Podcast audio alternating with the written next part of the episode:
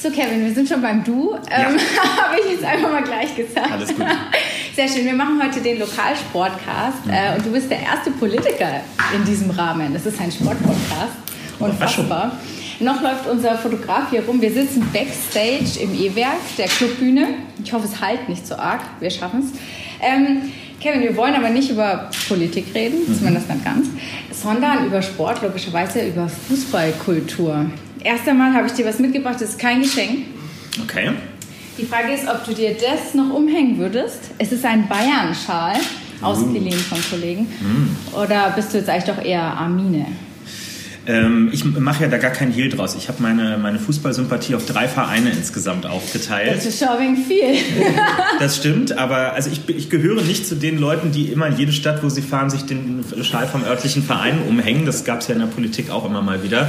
Sondern es gibt schon zu allen drei Vereinen auch eine Geschichte dazu. Und ähm, die zum FC Bayern ist eben das, naja, Kindheit in den 90ern in Berlin. Wir hatten keinen Bundesligisten. Fußball hat für mich über den Fernseher stattgefunden. Und was lief immer im Fernsehen? Bayern, von Die morgens Bayern. bis abends. Und dann als 5-, 6-, 7-Jähriger ist das einfach so, ähm, ja, dann wird man da angeführt und das war eine super sympathische Truppe damals mit Giovanni Elber und, und Klinsmann und Olli Kahn. Klinsmann darf man jetzt immer sagen, dass Ja, das das ist, äh, ist. da, da war er noch nicht ganz so weggetreten wie heute, genau. Und ich habe ein Trikot damals von Jens Jeremies gehabt. Ah, okay. Also würdest du dir diesen Schal jetzt noch umhängen? Äh, den würde ich mir umhängen. Ich habe auch Bayern-Schals zu Hause, ja. Das ist übrigens, der Kollege ist ganz stolz. Ah, Äh, ein ein äh, Spielschal von einer Partie gegen Barcelona und der Kollege war auch dort. Sowas muss ich mir im Büro ansehen, ja? Also, ja, ach, Camp Nou, das ist äh, Ja. immer schlechte Erinnerung. Champions League Finale 99. Ja, Ei, ja. ei. Ich habe gelesen, äh, du findest es ein bisschen schade, wie Fußball sich insgesamt entwickelt und so zweite Liga wäre mehr deins. Was Hm. machst du jetzt, wenn Bielefeld aufsteigt? Ja, das ist eine totale Zwickmühle. Also ich, ich würde es so zusammenfassen.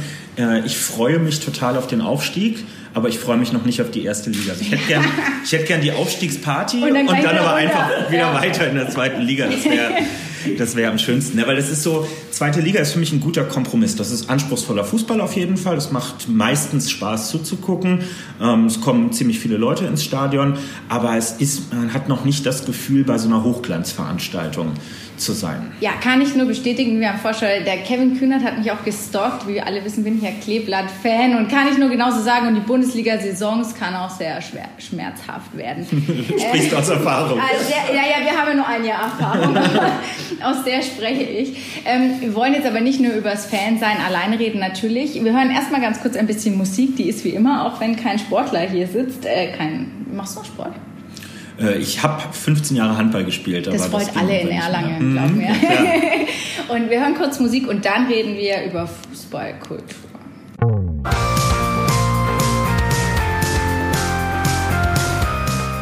Lokalsportcast. Der Sportpodcast der Erlanger Nachrichten. Mit Katharina Tonsch und Christoph Benesch. Der Bezug zum Fußball, wo kommt der her? Wie, wie bist du da sozialisiert? Bei uns lief immer Sport zu Hause. Ähm, Und zwar völlig egal welcher. ne? Also ich bin, mein Vater ist Handballer, meine Mutter ist Volleyballerin. Mich hat es dann zum Handball verschlagen. Aber es war immer im Sommer lief, weiß ich nicht, Wimbledon im Fernsehen und, und was halt sonst und, und Schwimm-WM und all sowas. Und im Winter das Übliche halt, Biathlon, Ski-Abfahrt und all der Kram. Und insofern hat man alles aufgenommen und natürlich gehörte auch immer dazu, früher noch ran zu gucken dann und das Sportstudio Ja. und so weiter. Also es war gar nicht möglich, ohne Sport das zu haben, ne? weil unsere Wochenenden bestanden auch daraus. Also wer Vereinssport macht, kennt das ja. Man geht ja nicht nur zum eigenen Spiel am Ja. Wochenende in die Halle, sondern das ist ja immer wie so ein ganztägiges Vereinsfest. So irgendwann spielt man selber, dann verkauft die eigene Mannschaft für die Mannschaftskasse irgendwelche Waffeln oder so am Rand. Also das war das Normalste der Welt, dass sich ein Großteil der Woche in Sporthallen oder auf Sportplätzen Und abgespielt hat. wann, wann wurde es beim Fußball so richtig ernst? Ich bin, ich glaube, 99 ähm, bin ich das erste Mal bei Tennis Borussia in Berlin im Stadion gewesen. Zweite Liga, damals Heimspiel gegen den SSV Ulm. Das war so erste größere Stadionerlebnis. Kurz darauf ist dann Hertha aufgestiegen. Dann konnte ich das erste Mal die Bayern im Olympiastadion in Berlin ähm, sehen und bin irgendwie stolz wie Bolle da mit meinem Trikot und Schal und Fahne in, in dieses Stadion gestapft. Äh, 1-1 ist, glaube ich, ausgegangen. Und ähm, klar, dann wird man so rangeführt. Und irgendwann, so Mitte der, der Nullerjahre, als ich dann so im, im jugendlichen Alter war, fängt man natürlich selber auch an, zum Fußball zu gehen. Da muss man nicht mehr Mama und Papa fragen, sondern dann erschließt man sich das selber. Bei mir war das dann eben damals Tennis Borussia, an die ich über meinen Opa rangeführt war und wo ich wirklich ganz klassisch, wir sind über Oberliga und Regionalliga über die Dörfer gefahren und haben Auswärtsspiele mitgenommen, so viel wie ging. Ich glaube, ich habe in einer, also eine Allesfahrersaison habe ich nie geschafft, aber so 28 von 30 Ligaspielen war schon mal mit dabei. Und das, äh, der Fotograf lacht. und ähm, also das war ja dann mal zweite Liga, aber mhm. dann war es ja dann nimmer zweite Liga. Aus Gründen, ja. ähm, also ist es dann, ich nenne es jetzt mal Amateure VS Profifußball. Also entwickelt man sich dann weg von den Profis hin zu den Amateuren, Hochglanz Bayern gegen TB? Ich kann das gar nicht so auseinander dividieren. Ich kenne eigentlich keine Leute, die Amateurfußball gucken und nicht auch Profifußball verfolgen. Und häufig ist es auch andersrum so. Ähm, es ist ja einfach so, wenn man dann sein Herz an so einen Fußballverein verloren hat, dann ist es ein Stück weit auch egal, wo die spielen. Man geht ja, zumindest bei mir, ich gehe ja auch nicht nur wegen des Fußballs hin, erst recht bei einem Oberligisten, da geht man jetzt echt nicht wegen Hackespitze 1, 2, 3 ins Stadion, sondern mindestens 50 Prozent des Stadionsbesuches ist für mich das Drumherum. Also die Stimmung, die Atmosphäre, die Mischung der Leute. Ne? Jede Fanszene hat ja in der Regel auch so ein bisschen so ein paar Eigenheiten und Besonderheiten. Der Ort, das Stadion ist ja, es sind ja einfach imposante Orte auch immer. Also für mich zumindest. Ich mag das sehr gerne. Und äh, insofern ist es kann ich mir auch über schlechte Jahre und schlechte Spiele so weit hinweg helfen, dass ich mich einfach freue, dort Leute zu treffen, ähm, die ich gerne mag und mit denen ich zusammen nicht nur den Fußballverein, sondern im besten Fall auch noch so ein paar Wertvorstellungen davon teile, wie, wie so Vereinsleben zu sein mhm. Tennis Borussia ist da oder war da ein sehr besonderes Beispiel, kann man sagen. Ja. Ja. Vielleicht kannst du ein bisschen erklären, weil bei uns, Oberliga ist ja Bayernliga in Bayern. Ähm, bei uns ist das alles eher kleiner, trostloser und äh, auf jeden Fall ganz anders. Erklär mal ein bisschen für die, die das nicht kennen. Ja. Genau, also TB ist ein Berliner Traditionsverein, ähm, 1902 gegründet und hatte das Pech, als die Bundesliga eingeführt wurde, gerade nicht äh, eine der wenigen Phasen, wo man nicht die dominierende Mannschaft in Berlin war, sodass der Startplatz in der ersten Liga an Hertha ging. Deswegen haben wir es nicht über zwei Bundesliga-Jahre in den 70ern hinausgebracht. Der Verein hatte immer eine große jüdische Mitgliedschaft, ähm, hat dann durch die Erlässe der Nazis 33 ein Drittel seiner Mitglieder etwa verloren ähm, und später aber an diese Tradition angeknüpft. Hans Rosenthal, der legendäre Dali Dali Moderator, war Vereinspräsident ähm, bei uns und ähm, der Kampf gegen Antisemitismus war daher immer was, was im Verein eine große Rolle ähm, gespielt hat. Dazu kommt, die Vereinsfarben sind lila-weiß. Das war und ist leider für manche etwas äh, dümmlicheren Menschen Grund äh, gewesen für homophobe Anfeindungen. Und dann natürlich noch dazu Westberliner Verein, viele auch Spieler mit Migrationsgeschichte, sodass es leider auch immer wieder rassistische Anfeindungen, gerade so auf den Dörfern gab. Und ähm, diese Fanszene hat vor mehr als 20 Jahren angefangen, diese andauernden Anfeindungen ironisch umzudrehen und zu sagen, okay, wenn ihr glaubt, ihr beleidigt uns, indem ihr was Rassistisches, Homophobes oder Antisemitisches sagt, dann machen wir halt ein Image daraus, denn wir sind stolz darauf, wir haben damit überhaupt kein Problem und deswegen sind bei uns Initiativen wie Fußballfans gegen Homophobie beispielsweise ähm, entstanden und äh, immer wieder auch ja, Initiativen, die über den Fußball als solchen hinausgehen. Das ist eine sehr politische Fanszene. Mhm, und du warst da auch sehr Teil davon, eine Zeit lang. Ich war einige Jahre Vorsitzender der Fanabteilung. Wir haben bei TB nach Vorbild von Schalke 04 eine eigene Abteilung für Fans, also wo kein Sport in dem Sinne betrieben wird, sondern wo die Fans sich organisieren und bin dann auch vier Jahre Aufsichtsrat gewesen. TB hat seit den besagten Ende 90er Jahren äh, und der zweiten Liga, als wir einen windigen Investor, die Göttinger Gruppe hatten, der uns in die Insolvenz und in den sportlichen Niedergang geführt hat, sind wir ein mehr oder weniger fangeführter Verein. Wir haben den gleichen Fehler noch ein, zwei Mal danach mhm. mhm. wiederholt und haben uns den Verein immer wieder zurückerkämpft und irgendwann entschieden, wenn wir nicht wollen, dass andere mit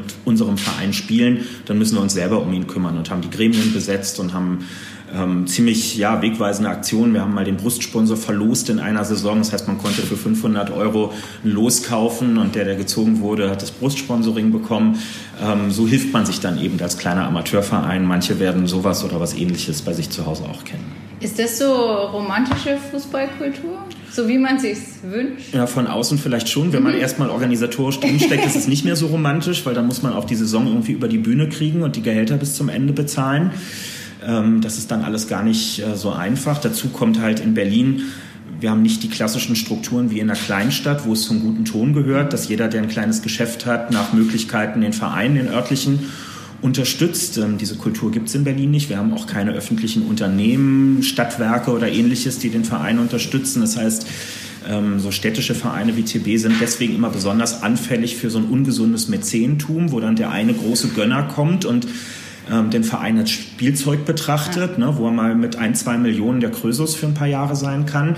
Äh, da freut man sich kurzfristig, aber das ähm, üble Ende kommt dann meistens auch mit Ansage. Und deswegen ja, kämpfen wir jede Saison aufs Neue darum, irgendwie über die Runden zu kommen. Mhm. Ist nicht so leicht. Das üble Ende kam auch bei dir.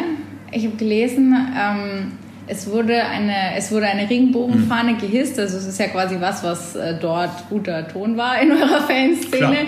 Äh, und dann äh, wurde das irgendwie von dem Investor halt nicht für gut befunden. Ja. Und dann bist du äh, aus dem Aufsichtsrat raus als Erster. Genau. Also nicht nur wegen der Fahne, aber weil ich in dem Moment das Gefühl hatte, das ist jetzt so wird das jetzt hier häufiger laufen. Es war nämlich wieder mal so ein Fehler. Man hat sich wieder jemanden mit viel Geld angelacht. Herrn Redlich, der Inhaber einer mittelgroßen Fitnessstudio-Kette, ist genau so ein Fall.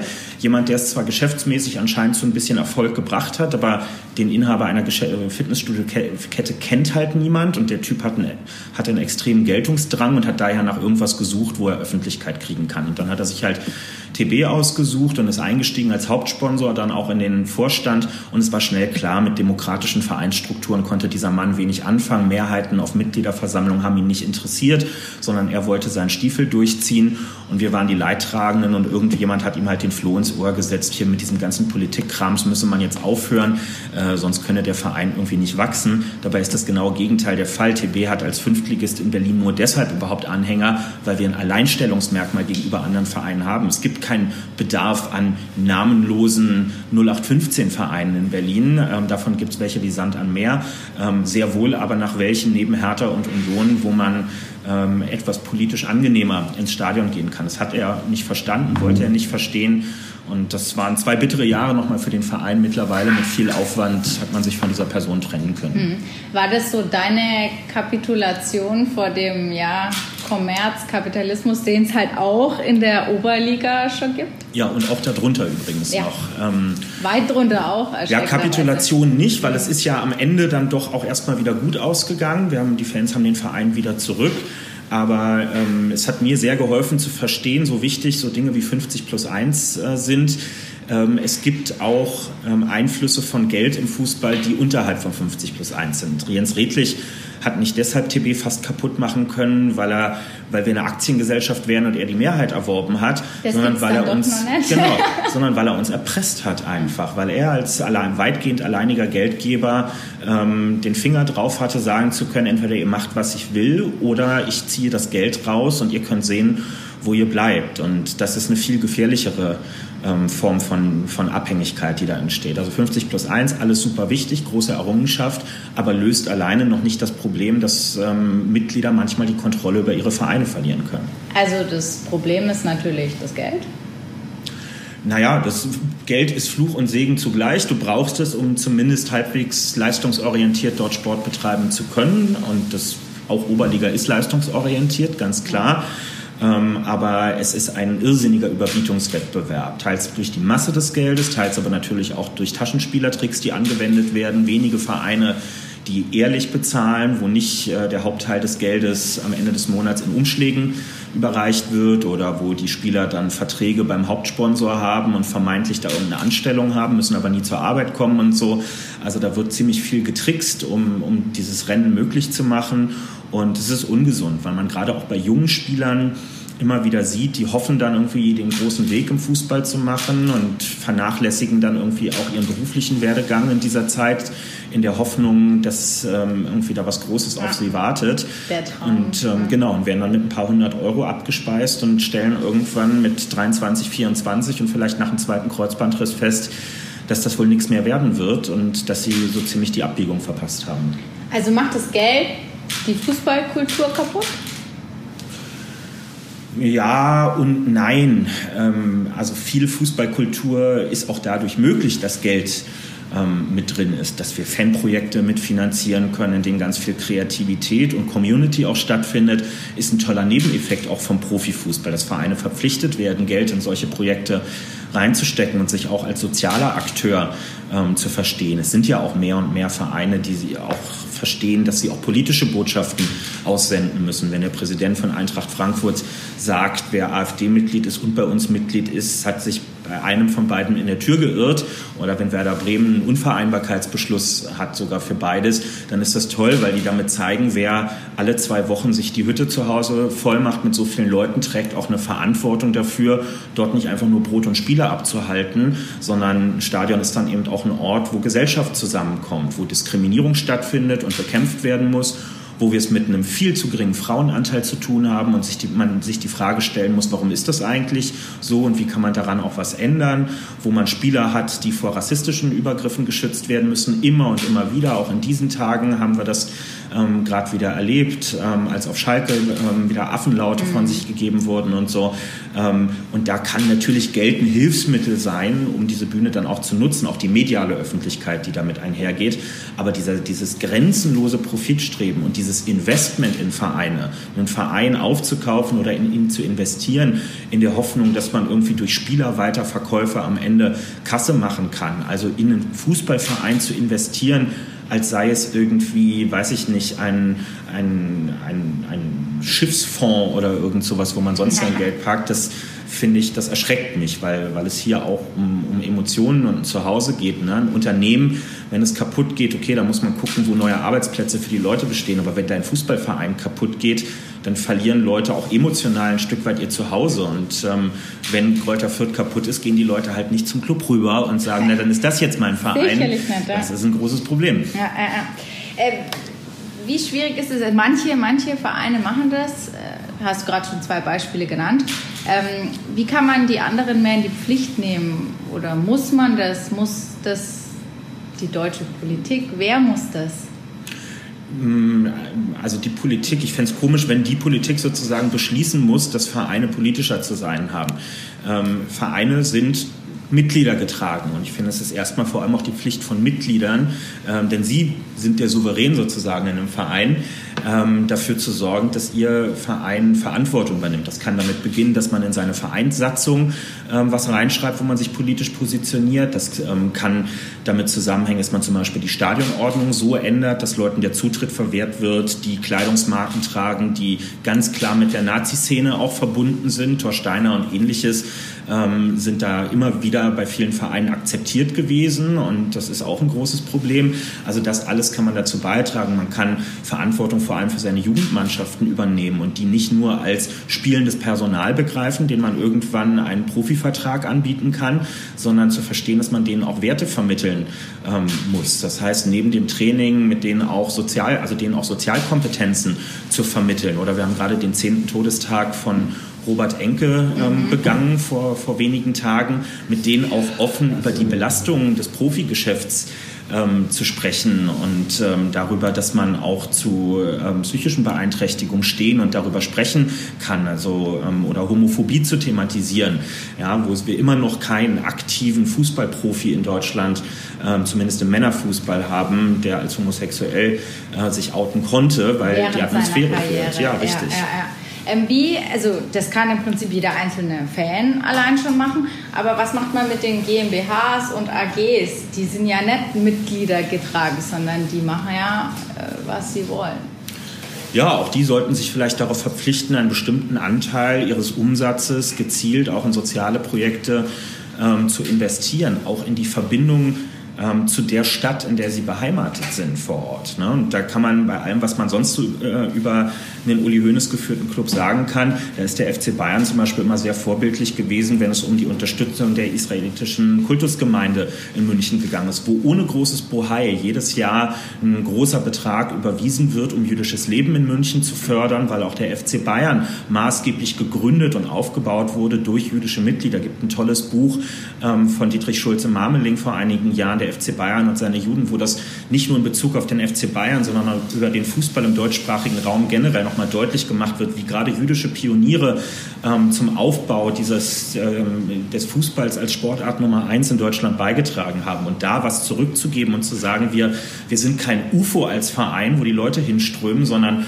wir haben die Verantwortung, auch was zurückzugeben für die Leute, die uns groß gemacht haben, das sollte eigentlich äh, selbstverständlich sein. Aber festzuhalten ist ja, dass es noch zu wenige machen.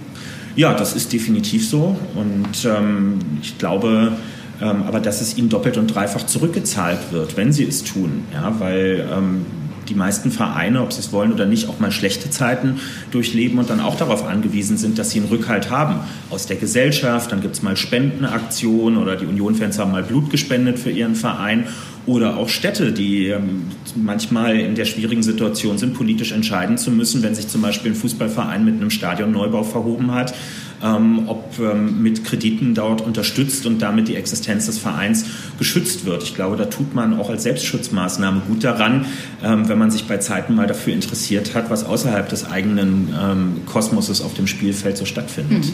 Was die eigentlich machen. Jetzt hast du den Schal noch nicht umgelegt. Äh, trotzdem würde ich dir gerne die Frage stellen, wie kann man als Sozialist Fan von Bayern München sein. Und es muss nicht Bayern München sein, das kann Dortmund sein, das kann Chelsea sein, Barca, Real. Das ist ja eigentlich alles hm. irgendwie das Gleiche. Diese riesen, riesen Geschäft, so viel Geld und neben dem Stadion verhungern die Menschen. Hm.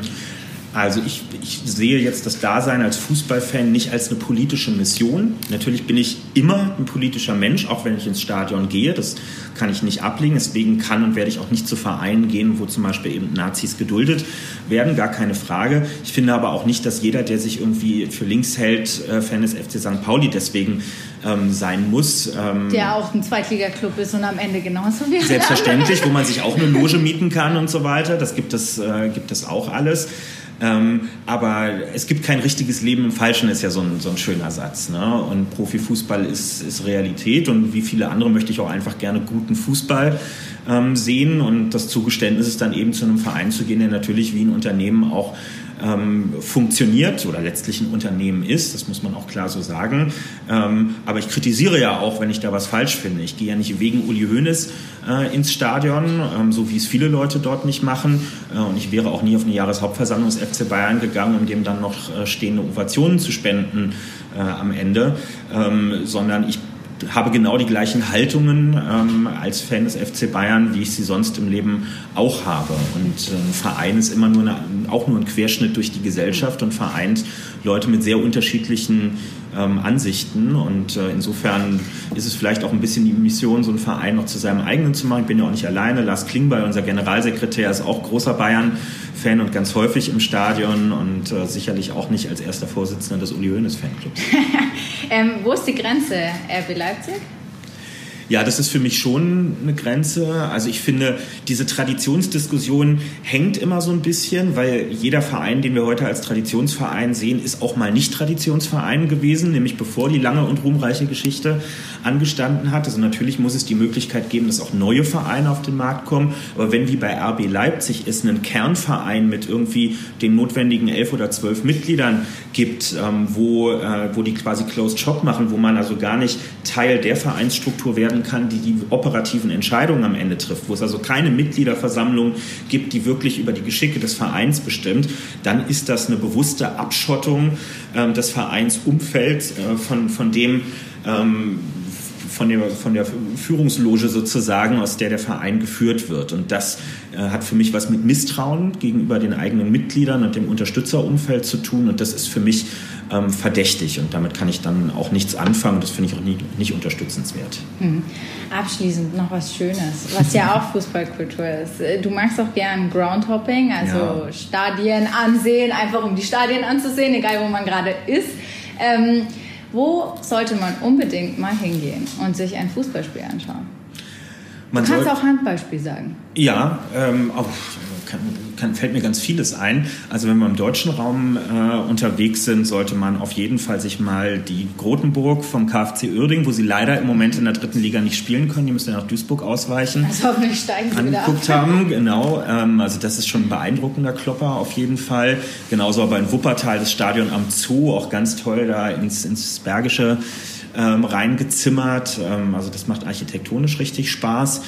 Ähm, ansonsten, was äh, Handball angeht, ähm, auch wenn es nicht mein Verein ist, aber bei der SG Flensburg-Handewitt, einer der wenigen Handballvereine, wo es eine Stehtribüne gibt. Ich weiß, in, in Nürnberg, wo ja der HC Erlangen spielt, gibt es auch Stehplätze mit drin, aber in, in Flensburg ist das wirklich direkt das ans Spielfeld ran. Also das macht dann schon noch mal eine andere Atmosphäre, als sie beim Hallensport normalerweise da ist.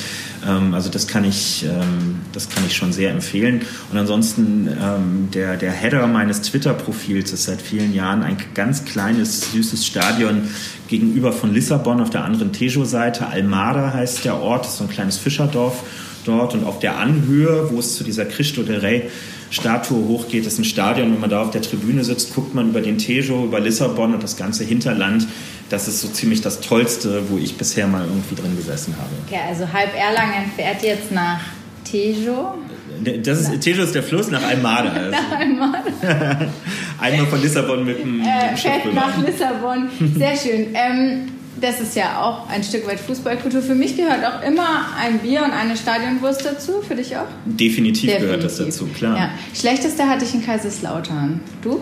Ja, in Kaiserslautern war ich noch nicht im Stadion. Das lohnt sich jetzt auch nochmal so. Nee, am schlechtesten kann ich auch gar nicht sagen. Toll ist bei Erzgebirge Aue, denn da gibt es so sehr ölige Nudeln, die man da kaufen kann. Und gerade wenn man drei von den Bieren vielleicht schon getrunken hat, sind die Ölnudeln ein sehr guter Tipp, um die zweite Halbzeit auch noch erleben zu können. Sehr schön, sehr schön. Und jetzt, ähm, ich bin sehr gespannt. Jetzt geht es hier weiter mit Florian Janik und dir. Da redet ihr jetzt wieder über Politik. Kevin Kühnert, äh, über Fußballkultur. Vielen Dank, dass du bei uns zu Gast warst. Danke dir. Podcast. Gerne.